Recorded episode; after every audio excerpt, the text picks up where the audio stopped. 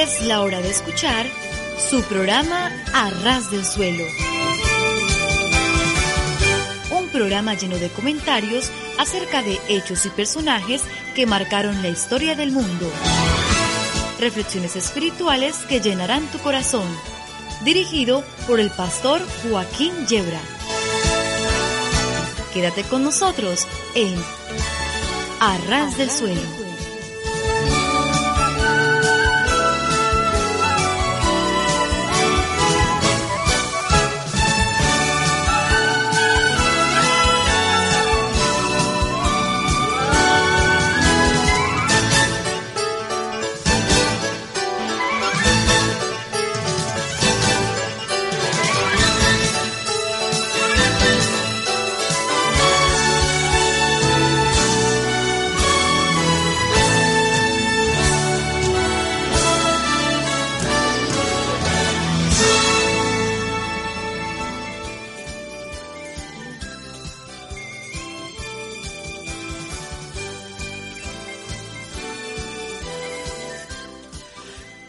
Sí, sí, sí, sí, sí. Estar a ras del suelo es de lo mejor que nos puede ocurrir, porque si tropezamos y caemos nos hacemos poquito daño. Y por el contrario, si subimos a los cerros de Úbeda, trepa que trepa que trepa, podemos caernos y hacernos pues muchísimo daño. De modo que nuestra propuesta, queridos amigos, queridos oyentes, es estar a ras del suelo, entiéndase los pies, pero eso sí, ¿eh? Con el corazón bien alto. Les hablo el pastor Joaquín Yebra y hace posible este programa. Primero la misericordia de Dios, esta querida emisora, Germán en los controles, a mi lado izquierdo está eh, María José Vela, que es la que hace tantos ruidos tocando el micrófono, a mano derecha está el pastor Antonio Aguilar, Germán en los controles y un servidor aquí dispuestos a pasar un buen tiempo juntos. Vamos a disfrutar de algunas anécdotas, vamos después a entrar en una cita con la historia y después con la poesía para continuar con un tema serio y profundo del que esperamos todos podamos aprender algo en este día.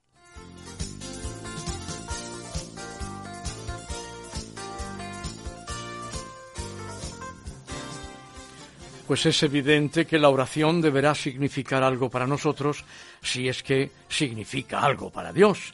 La oración no es vencer la resistencia de Dios, ahí a base de, oraciones y, rezos y, y, plegarias, insistir, sudar y seguir orando y orando y orando como si tuviéramos un muro de piedra delante de nosotros, que no, que al que tenemos con nosotros es al Dios Padre bueno, amoroso, en Jesucristo, hermano mayor, en el Espíritu Santo, consolador. No, no, mirad, la oración no es vencer la resistencia de Dios, sino asirse a su gloriosa voluntad. Es mejor en la oración tener un corazón sin palabras que palabras sin corazón. La oración es para el alma lo que el agua para los peces. La oración es la escalera entre el cielo y la tierra. La oración es la llave del día y el candado de la noche. La oración es la puerta de los tesoros celestiales y la fe, pues es la llave que los abre. No podremos tropezar en la vida si por la oración andamos de rodillas.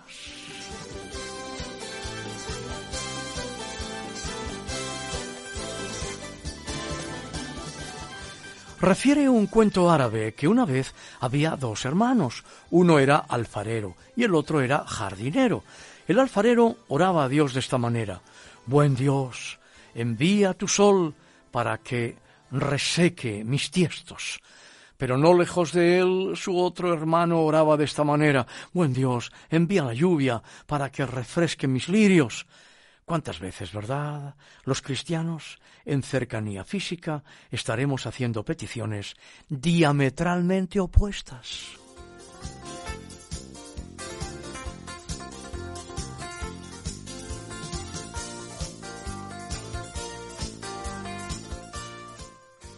Un criminal, cuando le llevaban al patíbulo, gemía, oh si aquella mañana hubiese orado a Dios. Yo cometí mi crimen, y si hubiese pensado en ti, Señor, tú me habrías salvado de cometerlo.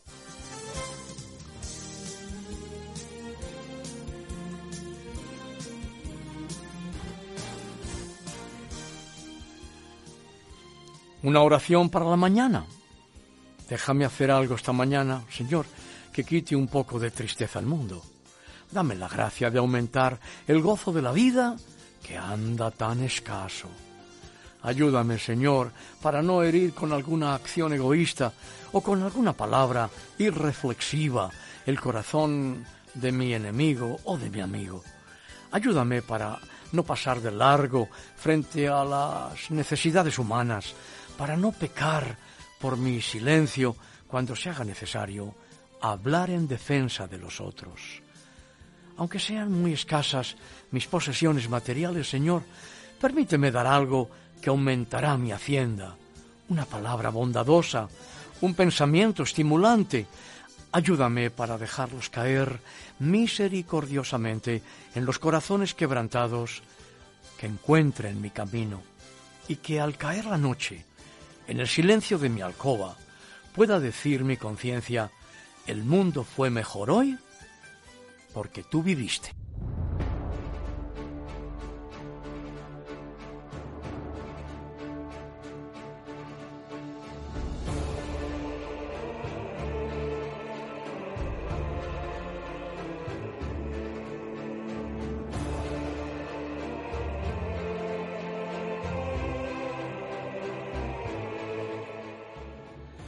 Ha llegado el momento de nuestra cita con la historia. Y llevamos ya algunos programas y otros que tendremos por delante con el favor de Dios, tratando de la vida de los abolicionistas, los que lucharon contra la esclavitud, cuyos nombres están bastante olvidados en la mayoría de los círculos. Hoy vamos a recordar a Julio de Vizcarrondo Coronado, Nació en San Juan de Puerto Rico en el año 1829 y falleció en Madrid en el año 1889. Em, fue un hacendado que por su actividad abolicionista en la tierra de Puerto Rico fue desterrado en el año 1850, refugiándose en los Estados Unidos de América. De vuelta en el año 1854, continuó luchando contra la esclavitud y liberó a sus esclavos, sufriendo diferentes persecuciones. Escribió varios libros relacionados con la cultura, la historia y la geografía de la hermosa tierra de Puerto Rico. En el año 1863 se trasladó a España en Madrid fundó el día 2 de abril del año 1865 la Sociedad Abolicionista Española, cuyo órgano de prensa, el Abolicionista Español, apareció en Madrid el día 15 de julio del año 1865. La sociedad abolicionista se extendió por las grandes ciudades de España y organizó un certamen literario que ganó Concepción Arenal en el año 1866, el gobierno de Narváez ordenó su cierre y el de su periódico. Como militante del Partido Republicano, participó en la organización de la Revolución del año 1868, teniendo que exiliarse al ser descubierto. Regresó al triunfar la Revolución, siendo elegido miembro del Comité Republicano de Madrid, volvió a organizar la sociedad abolicionista dando a su periódico el nombre de La Propaganda, hasta que en el mes de octubre de 1872 recuperó su primitivo nombre de El Abolicionista Español, que mantuvo hasta que dejó de publicarse en el año 1876 fue un triunfo de Vizcarrondo y la Sociedad Abolicionista Española la promulgación el día 4 de julio de 1870 de la Ley Moret o de vientres libres, no consiguió que prosperase la petición de la Junta de la Sociedad Abolicionista el 22 de septiembre de 1872 al Senado de una ley de abolición de la esclavitud en Cuba y en Puerto Rico, las últimas colonias españolas, teniendo que conformarse con la abolición en esta última isla el 22 de marzo de 1873. Con la restauración se limitó la libertad de actuación de la sociedad abolicionista hasta que la recuperó en el año 1880. Aquel año, el 13 de febrero de 1880, se aprobó la abolición gradual de la esclavitud reemplazada por un patronato contra cuyas limitaciones siguió combatiendo la sociedad abolicionista. El día 7 de octubre de 1886 se suprimió finalmente el patronato y el último vestigio de la esclavitud. Logrado su objetivo, la Sociedad Abolicionista Española se disolvió en el año 1888, habiendo mantenido Vizcarrondo el cargo de secretario en todas las juntas. Otras facetas de Julio de Vizcarrondo que merecen descatarse son las de haber sido diputado autonomista por Puerto Rico desde 1886 hasta su fallecimiento en 1889 y que, como presidente del Comité Central de la Unión Evangélica Española, consiguiese del alcalde de Madrid el permiso para la realización de cultos evangélicos públicos el día 24 de enero de 1869. Además, su actividad en labores de beneficencia fue continuada, destacando el haber fundado el Hospital de los Amigos de los Pobres, la Sociedad Protectora de los Niños y otras asociaciones benéficas. A su muerte, trabajaba en el proyecto de construcción de un hospital para niños incurables. Sentimos pena y vergüenza de que la inmensa, arrolladora mayoría de los evangélicos españoles desconozcan ese nombre.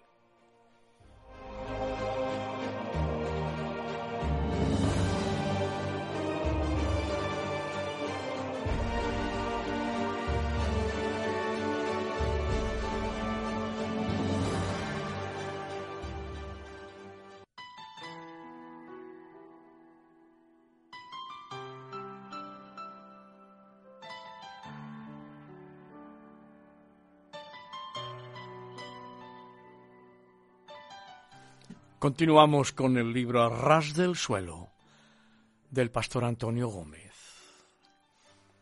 Y hoy vamos a comenzar leyendo este poema titulado Vasos Santos. Camino largo, camino angosto, senda erizada de espinas, ofertas tentadoras, melifluos requiebros que enervan mi vida, miradas de reojo, cantos de sirenas en noches plateadas, en noches de luna llena, regalos en papel de oro que el cansado guerrero en titánico esfuerzo rechaza. En ello va la vida, más tiene clara su vocación, su vaso es santo, ha de guardarlo impoluto, solo es obra de gigante imposible. Por eso inquiere sin descanso, buscando en el altar la razón de su poder, y la encuentra, llegando a su destino con su vaso limpio.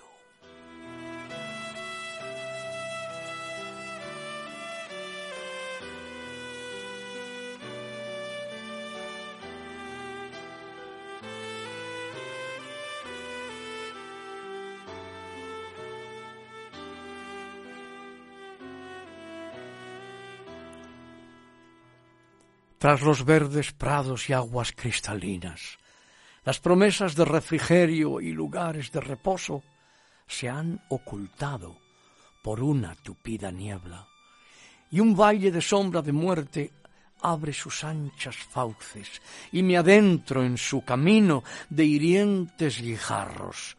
No me atrevo a protestar, pero en el fondo, muy en el fondo, hay un velado grito, porque me ahogo. Desesperado miro a mi alrededor. ¿Dónde están los verdes pastos?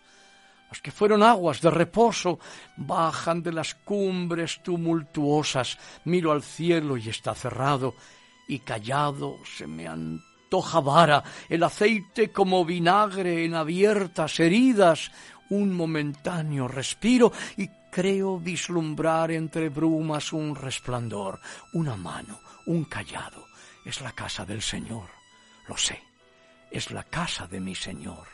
El valle de sombra sigue ahí, pero sé que voy a morar allá por largos días, para siempre.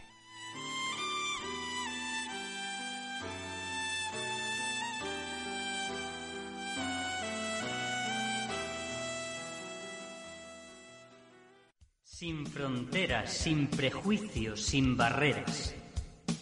Radio Encuentro, haciendo amigos.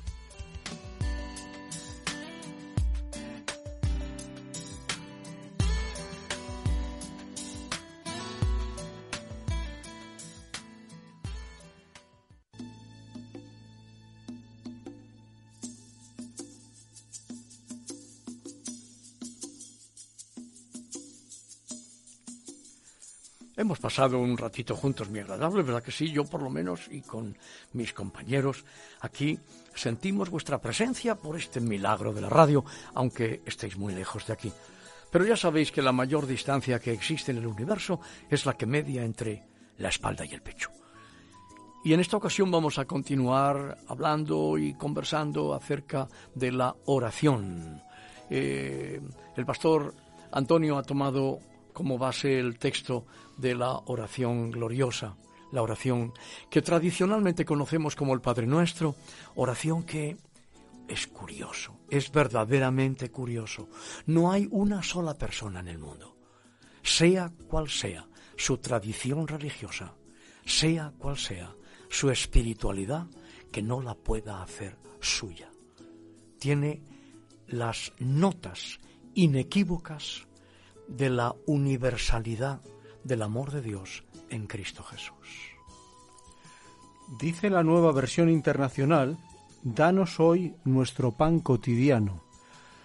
Yo quisiera hacerte una pregunta, retomando el anterior programa, que eh, lo habíamos dejado acerca del pan. El pan en definitiva tiene que ver con nuestras necesidades temporales, pero e, ese, pan podría escasear. Y también las espirituales, claro. Y también la trascendencia. Y también los tiempos escatológicos. Claro. Sí, claro que puede escasear. Aunque la higuera no florezca, ni, ¿verdad? Nos acordamos siempre de, de ese texto. Efectivamente, podemos pasar por escaseces y es algo que también lo recordamos cuando nos unimos en alianza matrimonial las famosas palabras de la liturgia de casi todas las iglesias cristianas, por no decir de todas, de una unión en abundancia y en escasez, en salud y en enfermedad. Y naturalmente que sí, que puede ser escaso el pan. Pero también es verdad que la palabra del Señor nos da la promesa de que ningún hijo de Dios mendigará pan. ¿Por qué no lo mendigará? ¿Porque tendrá abundancia de pan? No, porque personalmente podemos pasar por tiempos de escasez, como tú apuntabas, sino porque un hijo de Dios no vive solo. Un hijo de Dios forma parte de una comunidad. Un hijo de Dios tiene hermanos y hermanas que le van a ayudar y no va a estar solo. Por eso es Padre nuestro. Y por eso se nos insta a no dejar de congregarnos como algunos tienen por costumbre. Pero aún ese texto tan hermoso es malentendido también por muchísimos cristianos que lo centran en, ¿cómo decir?, la asistencia a unos cultos y después salir corriendo porque juega el Barça con el Madrid y después salir corriendo. O no ir porque hace demasiado calor, o porque hace demasiado frío, o porque estoy demasiado cansado, o porque hoy tengo dinero y el día es espléndido. Mm, va mucho más allá de lo que sería asistir a los cultos. Sería como una especie de versión evangélica del precepto dominical católico. No, la congregación es mucho más que eso. Desde luego no puede ser menos. Pero es mucho más que eso. Es una pertenencia, es formar parte de una familia. Es saber que yo no puedo rebañar el plato sabiendo que mi hermano no solo no tiene nada que rebañar, sino que no tiene ni siquiera plato. De modo que yo creo que hay unas promesas que, tomadas de forma aislada, nos pueden eh, llevar a malentendidos, porque yo he conocido a cristianos que pasaban por una tremenda dificultad. Me estoy pensando ahora mismo en una familia, una familia que nos visita, que viene a reunirse en el culto con nosotros.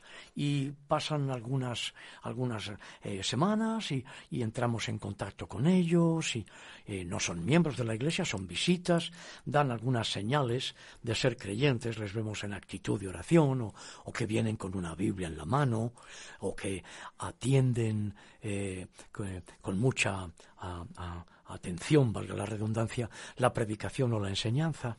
Y cuando los conocemos de cerca nos encontramos con que em, pues él lleva dos años sin trabajo y se encuentra en una situación muy difícil, muy difícil. Y hay una esposa, y hay un niño, y hay otro de camino. ¿Y qué va a pasar con la casa que no pueden pagar? Y falta la comida. Y te puedo seguir diciendo penurias. Y son hijos de Dios, ¿eh? Son hijos de Dios. Y Además, eh, la criatura nace y hay un problema y hay una necesidad de una intervención quirúrgica y hay una necesidad de dinero y hay unos exámenes que realizar y, y todo eso se soluciona. Tan pronto lo entendemos.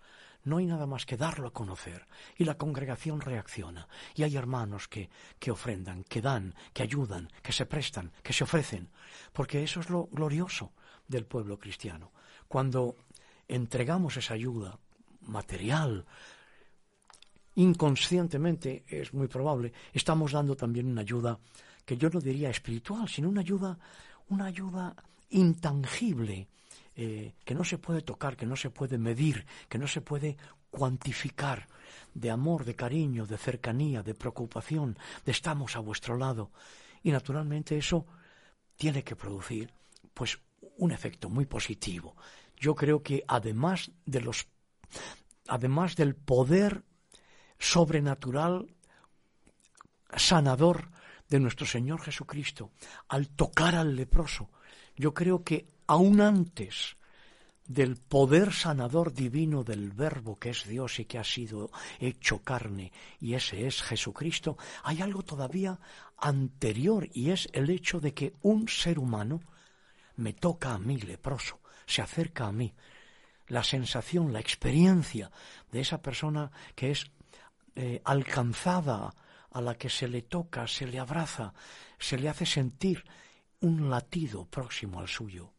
Y Jesús fue, digo fue, en, en el tiempo de la carne, claro, él sigue siendo, ahora es el sumo sacerdote del orden de Melquisedec en el santuario celestial que intercede por nosotros, que de lo contrario nuestras oraciones no pasarían del techo. Pero en los días de la carne, por eso hablo en pasado, fue más que experto en devolver al hombre esa dignidad, ese sentimiento de valor. La siguiente petición que encontramos es perdónanos nuestras deudas Ahora, ¿qué significa que debemos perdonar nuestras deudas y de qué somos deudores? Porque Mateo habla de perdonar deudas y sin embargo Lucas habla de perdonar pecados. Sí. Eh, ¿Qué piensas tú al respecto eh, de esta petición? Bueno, la liturgia de muchas iglesias se ha encargado muy hábilmente, muy sutilmente, con más rastros de serpiente que de paloma, se han encargado de que distanciemos esta petición del Señor de las deudas crematísticas, de los pobres de la tierra que se endeudan y que no pueden devolver el endeudamiento que tienen. Y entonces han espiritualizado tanto, tanto, tanto las deudas que al final terminan siendo ofensas pero la palabra que tú la has puesto en este estudio que me has entregado antes, que debes compartirlo en la iglesia, es muy interesante, y has puesto la palabra griega afeilemata, ¿verdad? Que son deudas crematísticas, deudas de dinero, del que ha pedido prestado y no lo puede devolver.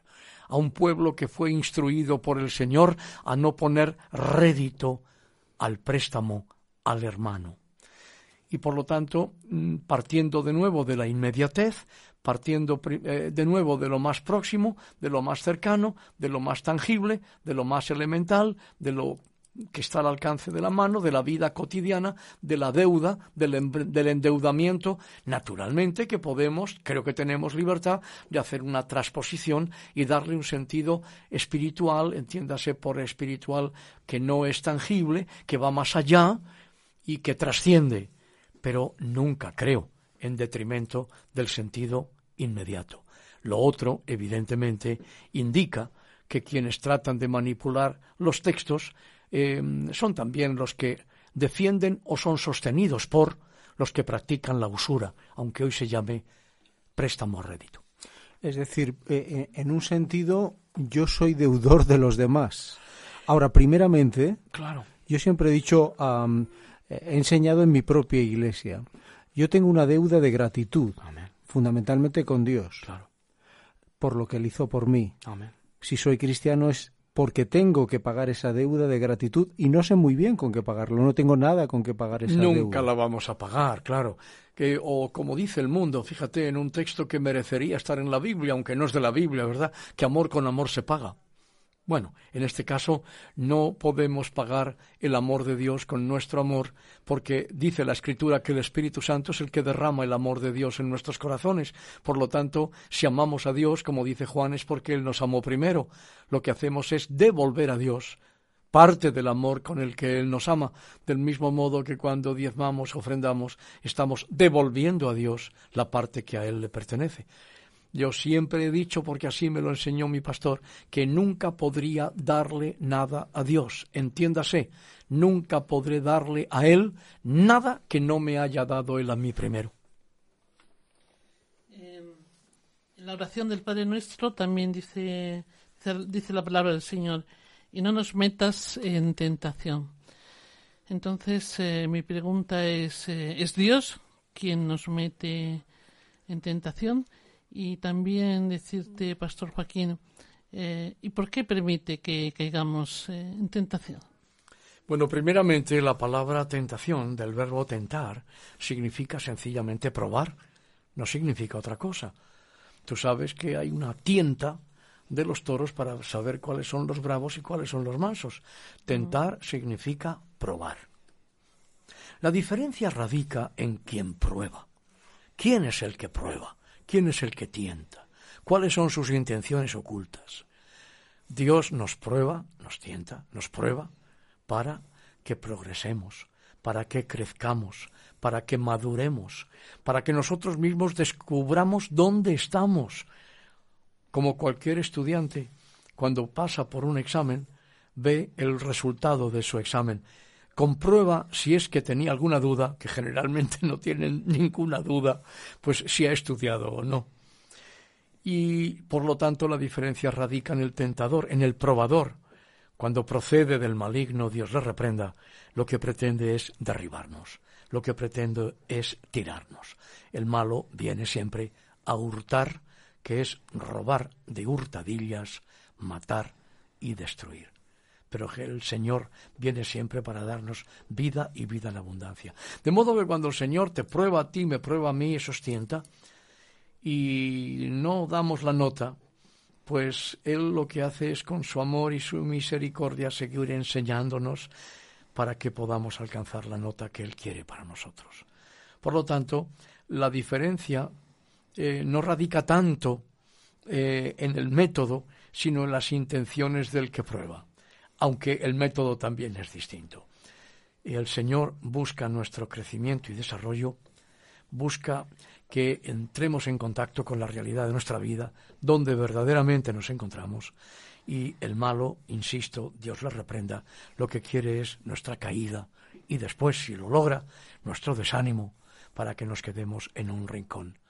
Mientras que el Señor viene inmediatamente a nuestro auxilio, aunque nuestra caída haya sido por nuestra negligencia, para que volvamos a ponernos en pie y continuemos el camino.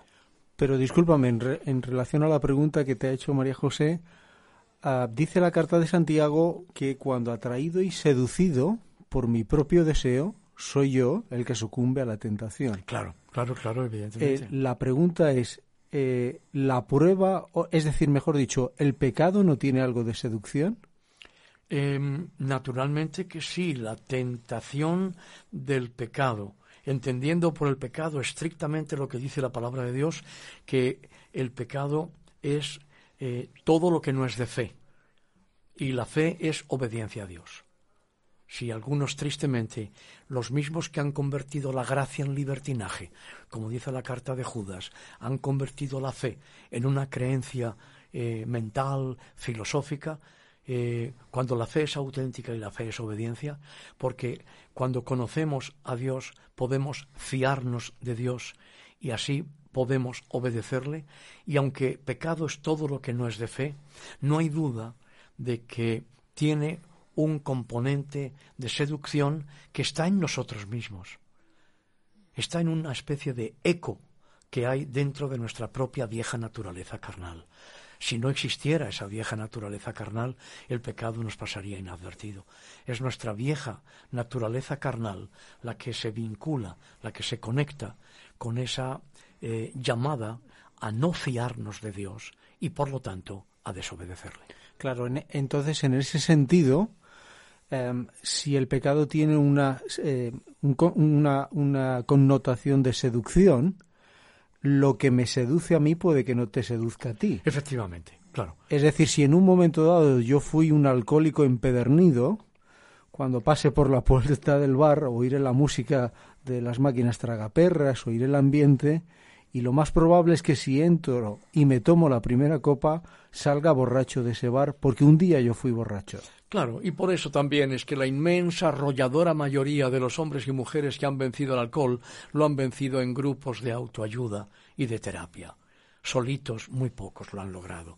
Por eso damos gracias a Dios por Alcohólicos Anónimos y por tantas otras organizaciones, por cierto, todas de inspiración cristiana, sean cristianos o no, que tratan de ayudarse eh, y apoyarse unos a otros. Los que los conocemos o, somos incluso, yo soy socio colaborador de una, de una asociación de, de ayuda al alcohólico y todos ellos eh, tienen unos principios que están, desde luego, inspirados en el Evangelio. Eso no quiere decir que sean cristianos los que lo forman. Es más, la mayoría, y hacen muy bien, no tratan, o sea, tratan de no mezclar nunca temas políticos o religiosos, sino sencillamente de ayudar a la persona que viene pidiendo ayuda porque se reconoce alcohólico y no sabe cómo salir solo.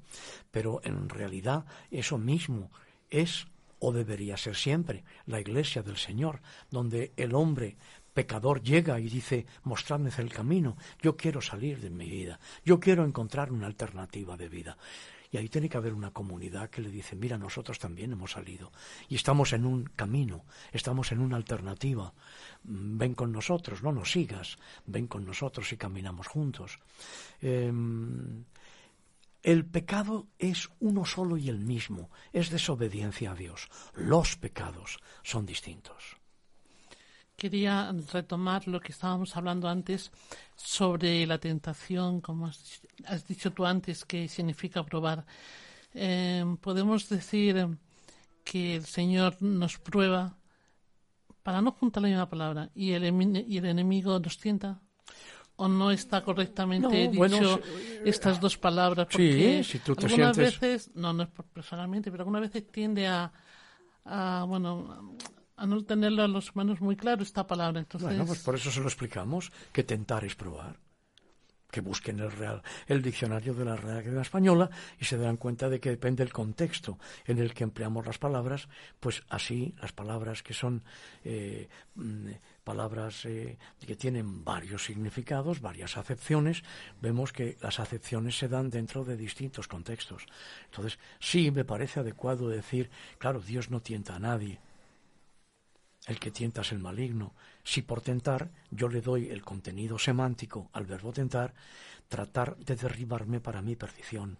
Si le doy el sentido de probar, de hacerme un examen para que yo compruebe dónde estoy y tome las medidas oportunas, si no doy la nota para seguir estudiando, en este caso para seguir más de cerca al Señor, pues entonces queda perfectamente claro. El problema no está en las palabras, el problema está en el contenido que nosotros les demos en función de los contextos en los que los utilicemos. Líbranos del mal es la siguiente petición. Hmm. Ahora, ¿el mal es una idea? ¿El mal se personifica? ¿Por qué se comete el mal? No, el, mal es una traducción al castellano de la palabra griega, eh, pero haciendo una reconstrucción del, del, texto y teniendo en cuenta que Jesús lo que hace es utilizar un kadish, una oración típicamente hebrea que se sigue usando hasta el día de hoy, con unas pequeñas modificaciones, algo que por otra parte es lo que hacían todos los rabinos de la época, tomar una oración tradicional y luego incluir unos elementos propios de su línea de pensamiento o de enseñanza, ahí el mal hemos de entenderlo como el maligno. El malo es el maligno. Y es por eso que en la versión del Padre Nuestro que nos llega en el Evangelio de Mateo no termina ahí en la versión que nos llega en Lucas, termina ahí. ¿eh? no, no, aparece esa palabra porque no termina ahí. Pero en la de Mateo sí. Claro, es inconcebible que una oración hebrea pueda terminar mencionando el mal, entiéndase, al maligno. Y por eso termina con unas palabras que la mayoría de los cristianos olvidan, que es la, terminación de la oración del Señor, cuando dice, porque tuyo es el reino, el poder y la gloria, por todos los siglos. Amén. Y luego, después del amén, el amén no es la terminación de la oración, Jesús dice en ese mismo texto que si nosotros perdonamos eh, como hemos sido perdonados, perdonados seremos. Y si no perdonamos, no seremos perdonados, porque Dios nos da el perdón para que perdonemos. Si no perdonamos con el perdón que Él nos da, el perdón se pudre en nuestros corazones, del mismo modo que si no amamos con el amor que Él nos da, porque somos beneficiados por el Señor, que es el gran benefactor, para que nosotros seamos benefactores de otros. En definitiva, eh, ahí tenemos una trampa en la que fácilmente podemos caer cuando el Señor dice que perdonemos como, como, hemos, como hemos sido perdonados, ¿verdad? Eh, si nosotros pensamos que la oración lo que nos está, nos está diciendo es eh, perdónanos nuestras deudas como nosotros perdonamos a nuestros deudores, ese nosotros perdonamos, fíjate que en castellano es igual en el presente y en el pasado. ¿eh? Eh, conjugamos el verbo perdonar. Yo perdono, tú perdonas, él perdona. Nosotros perdonamos. Primera de plural, presente de indicativo. Nosotros perdonamos. Ahora vamos al pasado. Yo perdoné, tú perdonaste, él perdonó. Nosotros perdonamos. Es igual. La primera de plural es igual en el pasado y en el presente. Entonces, cualquiera ha de preguntarse. Y cuando el Evangelio de Mateo se nos dan las palabras del Señor diciendo, perdónanos nuestras deudas, como nosotros perdonamos nuestros deudores, a nuestros deudores, ¿qué está diciendo? ¿Como perdonamos en presente o como perdonamos en pasado? Y claro, nos, encontramos con un tiempo verbal del paradigma eh, verbal griego en el que corresponde a nuestro eh, pretérito perfecto. Es decir, perdónanos nuestras deudas como nosotros hemos perdonado a nuestros deudores. Y naturalmente el sentido cambia completamente. Se abre una visión completamente nueva de lo que el Señor está diciéndonos y pidiéndonos que hagamos. Ah, perdón, ah, me gustaría hacer em, em, dos preguntas paralelas porque me parece que para nuestros oyentes es interesante. Yo llegué a la conclusión hace mucho tiempo que perdonar y olvidar no es lo mismo. No, no, no, Es decir, mi cerebro, mi memoria, no es un disco duro que yo puedo resetear y aquello queda olvidado. No hemos sido diseñados para poder olvidar a capricho. Claro. Y por otra parte quería, eh, no sé qué te parecerá pero, aquí. Pero un momento, Antonio. Sí. Si nosotros queremos que el recuerdo del daño, el recuerdo del dolor, el recuerdo de la ofensa, vaya reduciéndose y minimizándose, tenemos que perdonar. Y eso sí es posible. ¿Y cómo lo hago? Lo hago en mi corazón y si no sé cómo hacerlo, se lo pido al Señor y el Señor me va a mostrar por el Espíritu Santo que el perdón que yo he recibido no es un perdón para guardarlo en la nevera y olvidarme de él. Ese perdón hay que ponerlo a trabajar. Es uno de los talentos más importantes del cristiano. He sido perdonado para perdonar, soy amado para amar. El Señor me bendice para que bendiga. Y bendiciendo descubriré un día que no tengo que ser de bendición, sino ser yo mismo la bendición. De tal manera que tengo que pedir, naturalmente, que hay ofensas tan hondas, tan profundas, el daño es tan doloroso, que es difícil perdonar. Tendré que empezar por pedirle al Señor que me enseñe, que me ayude a perdonar con el perdón que he recibido. Por eso es tan importante no solo recibir el perdón de Dios eh, y saber que Dios me ha perdonado, sino aceptar también el reto de perdonarme a mí mismo con el perdón con el que Dios me ha perdonado. Y entonces va a ser más fácil poder perdonar.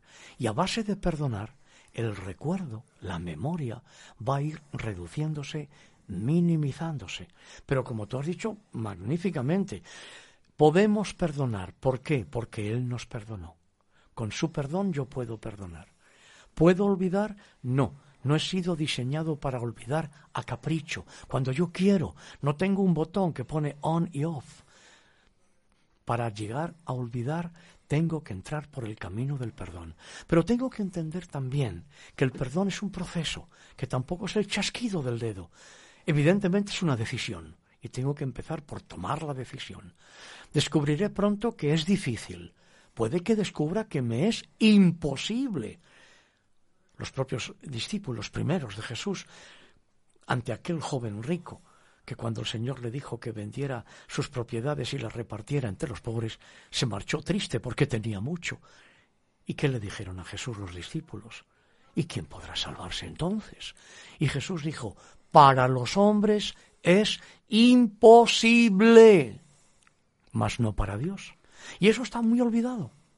Claro, luego entonces, eh, ahora que estabas diciendo eso, venía una frase a mi mente, creo que es del doctor Rojas Marcos, que decía que fuimos amados para amar y perdonados para perdonar. Solamente podré perdonar en la medida que yo he experimentado el amor de Dios en mi corazón. Amén, amén. Por lo tanto, desde esa perspectiva, ah, no sé si estarás de acuerdo que yo he perdonado en la medida en que puedo sentarme con la persona ofendida, puedo mirarla a los ojos y no siento ni el menor dolor. Efectivamente, y eso no suele ser instantáneo, al chasquido del dedo. Y si alguien que nos escucha lo ha experimentado así, de verdad que dé muchísimas gracias a Dios, porque la inmensa mayoría del común de los mortales eh, nos toma tiempo eh, llegar a ese grado hondo de perdón. A veces también, ya que hablamos de este eh, del perdón como proceso, a veces el perdón también se manifiesta muy claramente en la renuncia a la venganza. Renunciar a la venganza es un paso también importante, pero está escalonado en la mayoría de los casos a mi eh, humilde entender. Por último, permíteme con respecto a este tema que estamos tratando, eh, el bien y el mal eh, desde el principio de la creación lo encontramos ya en Génesis, con Adán y Eva. Ahora, permíteme eh, darte una definición de lo que piensa Maimónides a este respecto. Él mm. dice, el relato de Adán no es la narración de algo que ocurrió en el pasado, es la historia de lo que se produce dentro de nosotros en todo momento y en la vida de cada persona. Hay una lucha dentro de cada uno de nosotros. ¿Estás de acuerdo con esta definición? Absolutamente. Hace muchos años que descubrí a, Maimónides y a Nachmanides y a estos sabios judeo-españoles y mm, la verdad es que he aprendido cosas muy buenas de, ellos y claro que tengo que estar de acuerdo absolutamente. Es eh, el, sentido arquetípico de la Sagrada Escritura en el que eh, como dijeron también los sabios antiguos, en los seis primeros capítulos de la Biblia está contenida toda la Biblia. Ellos dijeron, todo lo demás son las explicaciones que el Señor nos da a base de historias, tragedias, épica, poesía, eh, eh, refranes populares, eh, vidas de hombres, biografías, situaciones del pueblo de Israel, de sus reyes, etcétera, etcétera. Y mientras tanto, claro, va llegando sistemáticamente la predicación de los profetas que son enviados para hacer lo que los sacerdotes llega un momento que dejan de hacer, cuando se convierten en funcionarios de la religión de Israel y muy acomodados y cercanos a la corte, muy cercanitos en Jerusalén, en el templo, la corte, a partir de la monarquía davídica, abandonan la, la, obligación que tenían de enseñar las escrituras al pueblo y los mandamientos al pueblo.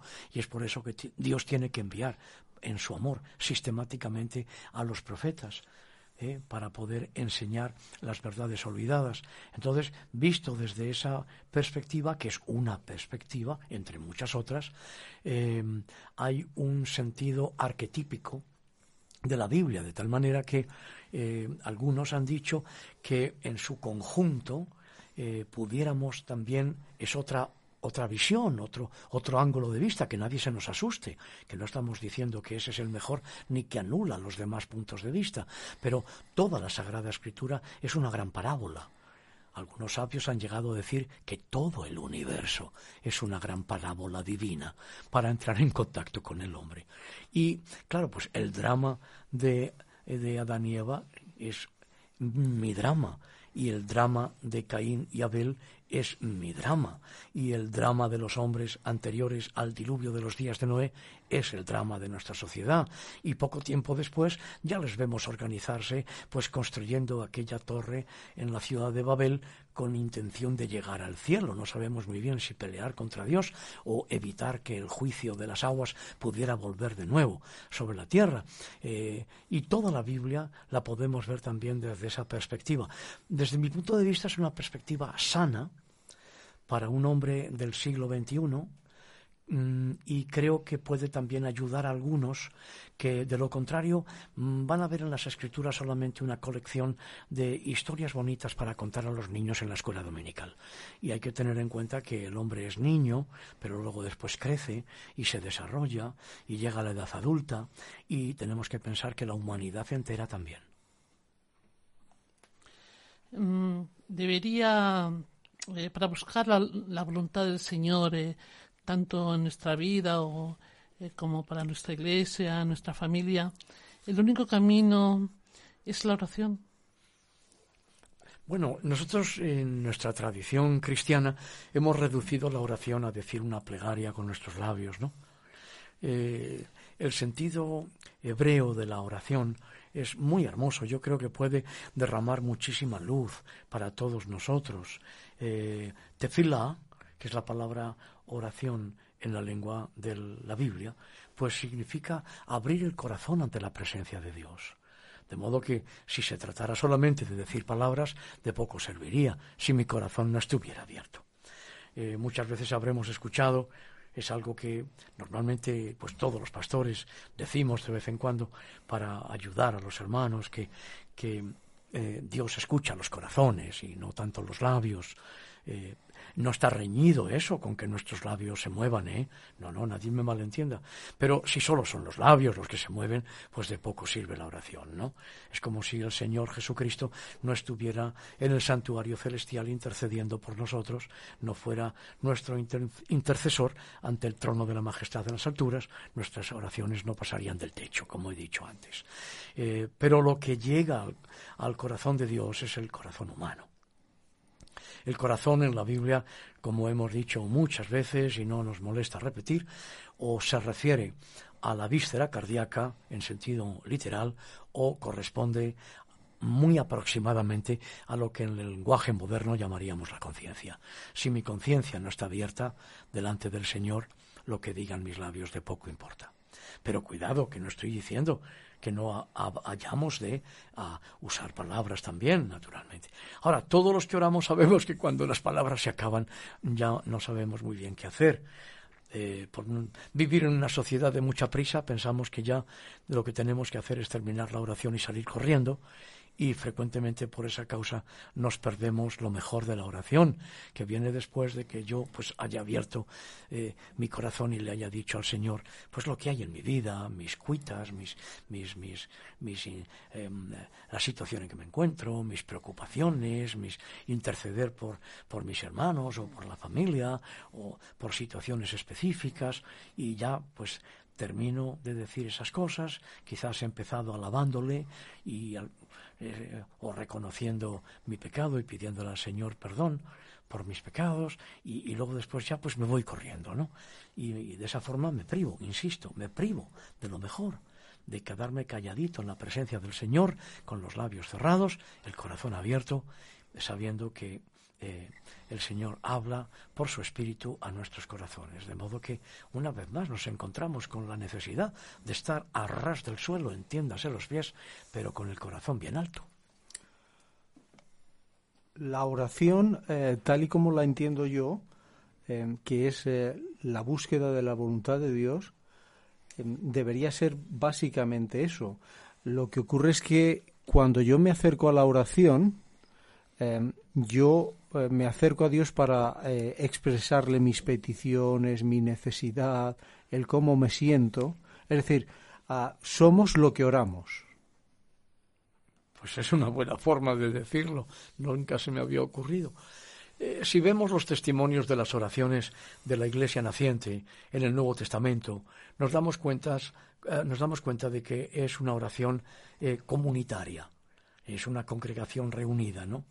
Que está orando y está presentando una petición, pues están orando porque Pedro está en la cárcel, están orando porque hay persecución, están orando pidiendo al Señor que les dé fuerzas para perseverar, para predicar el Evangelio, para...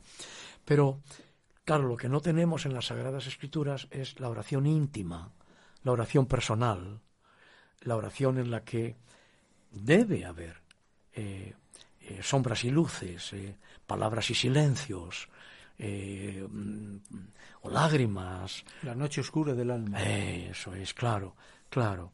Eh, la oración íntima no está reflejada, no está. Eh, la podemos encontrar en algunos casos, por ejemplo, claro, tú citas ahora algunos, pues místicos, algunos eh, que han escrito alguna oración íntima, pero, pero bueno, también bastante deformada porque han utilizado la clave eh, poética y nos la han transmitido en forma de poesía. Y eso significa que ya han tenido que manipular el texto y han tenido que buscar palabras adecuadas o palabras cultas o palabras eh, sinónimas para que rimaran y ya no tiene, por supuesto, la frescura y la lozanía de la oración personal íntima, de la que Jesús habla precisamente antes, en el, en el prólogo, digamos, de esta oración que conocemos como el Padre Nuestro, ¿verdad? Eh, eh, cuando tú entras en el cuartito íntimo y cerrada la puerta, hablas con tu Padre en el secreto y tu Padre que te escucha en el secreto te recompensa en público. Que ese es el preámbulo de la oración del Señor. Claro, incido en la búsqueda de la voluntad de Dios por dos aspectos.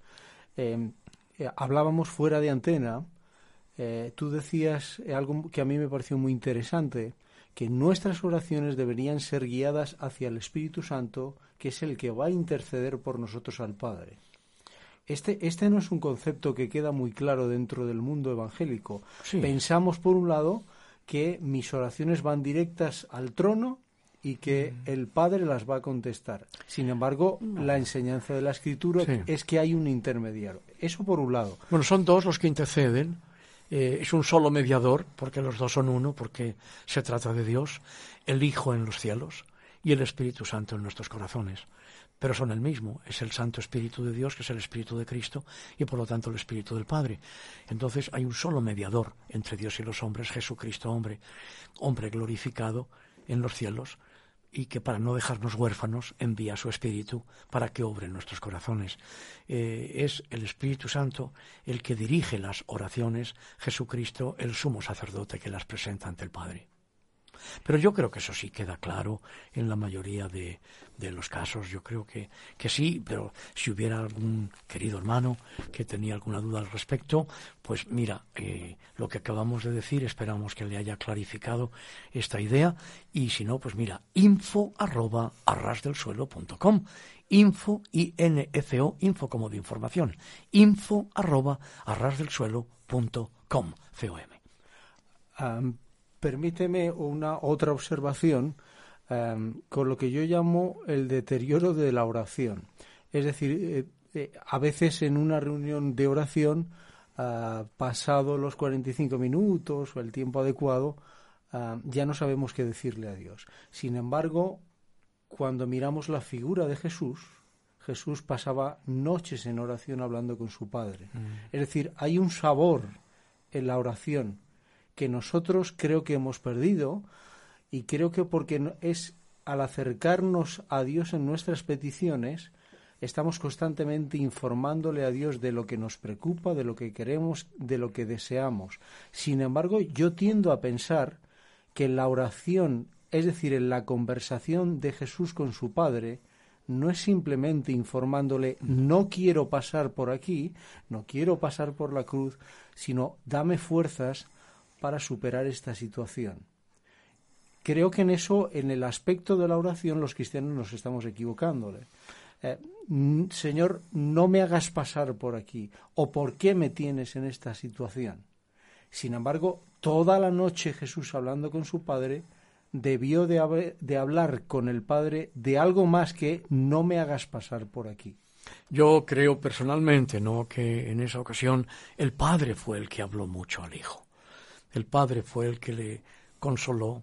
En las oraciones de Jesús hay un aspecto eh, muy importante que pasa inadvertido, que es la consolación. La consolación es obra del Espíritu Santo y por lo tanto el Espíritu Santo está presente en la oración cuando es una oración eh, que diríamos de profundis, cuando es de lo más hondo del corazón, cuando la mirada está puesta en el Señor, cuando eh, verdaderamente no solo queremos informarle, como tú muy bien decías, que nuestras peticiones son conocidas por Dios antes de que estén formuladas eh, con palabras nuestras, sino que es un tiempo de presencia, de cercanía, de compañerismo, eh, de consuelo en el Espíritu Santo, porque nuestras almas necesitan ser consoladas. No lo olvidemos nunca que el Señor ha enviado de parte del Padre al Santo Espíritu para no dejarnos huérfanos. Hay oraciones huérfanas, hay iglesias huérfanas, hay cristianos huérfanos y Él no quiere que estemos en esa orfandad. Es por eso que es enviado el Santo Espíritu de Dios, el Paráclito, el que está a nuestro lado, el que nos acompaña, el que está en nuestro corazón, en nuestro ser, el que derrama el amor de Dios en nuestros corazones, el que mueve nuestros corazones a la oración. Y por eso es que tenemos también muchas cosas en contra que hemos mencionado, no es la primera vez. Tenemos en contra la forma de vida que tenemos. Eh, a veces en las casas qué difícil es encontrar un momento de silencio, ¿verdad?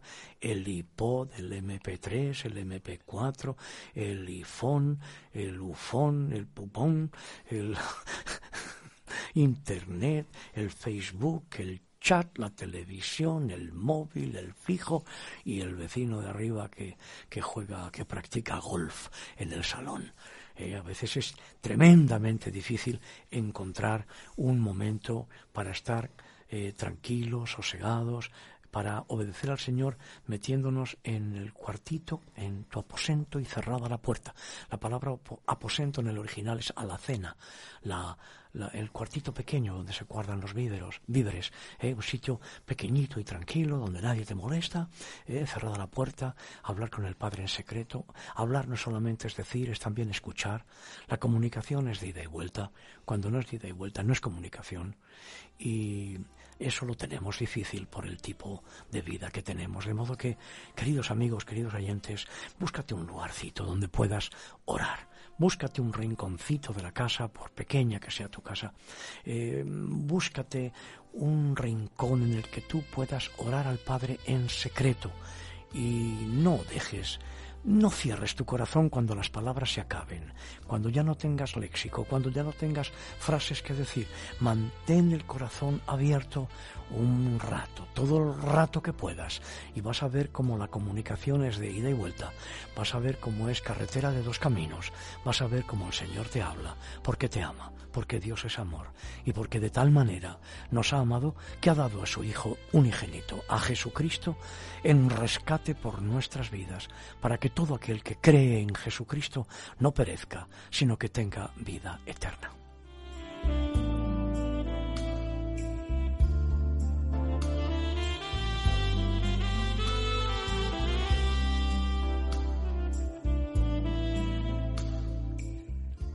El Señor es perdonador, pero hoy en la radio no se perdona, ¿eh? Nos quedan unos segundos y tenemos que marcharnos. Llegarán otros. Sigue escuchando esta emisora vas a encontrarte con unos programas estupendos. Vas a aprender más de la Biblia, de la palabra de Dios. Va a ser fenomenal, de modo que no te vayas. Volveremos a encontrarnos de nuevo, sí, será con el favor de Dios, claro está, y será a ras del suelo, entiéndase los pies, pero eso sí, con el corazón bien alto. Germán, María José, Antonio y un servidor. Nos despedimos. Hasta pronto. Que el Señor os bendiga. Adiós. Gracias por acompañarnos en una emisión más de Arras del Suelo, dirigido por el pastor Joaquín Yebra. En nuestro próximo encuentro tendremos más noticias de interés para ustedes. Hasta entonces.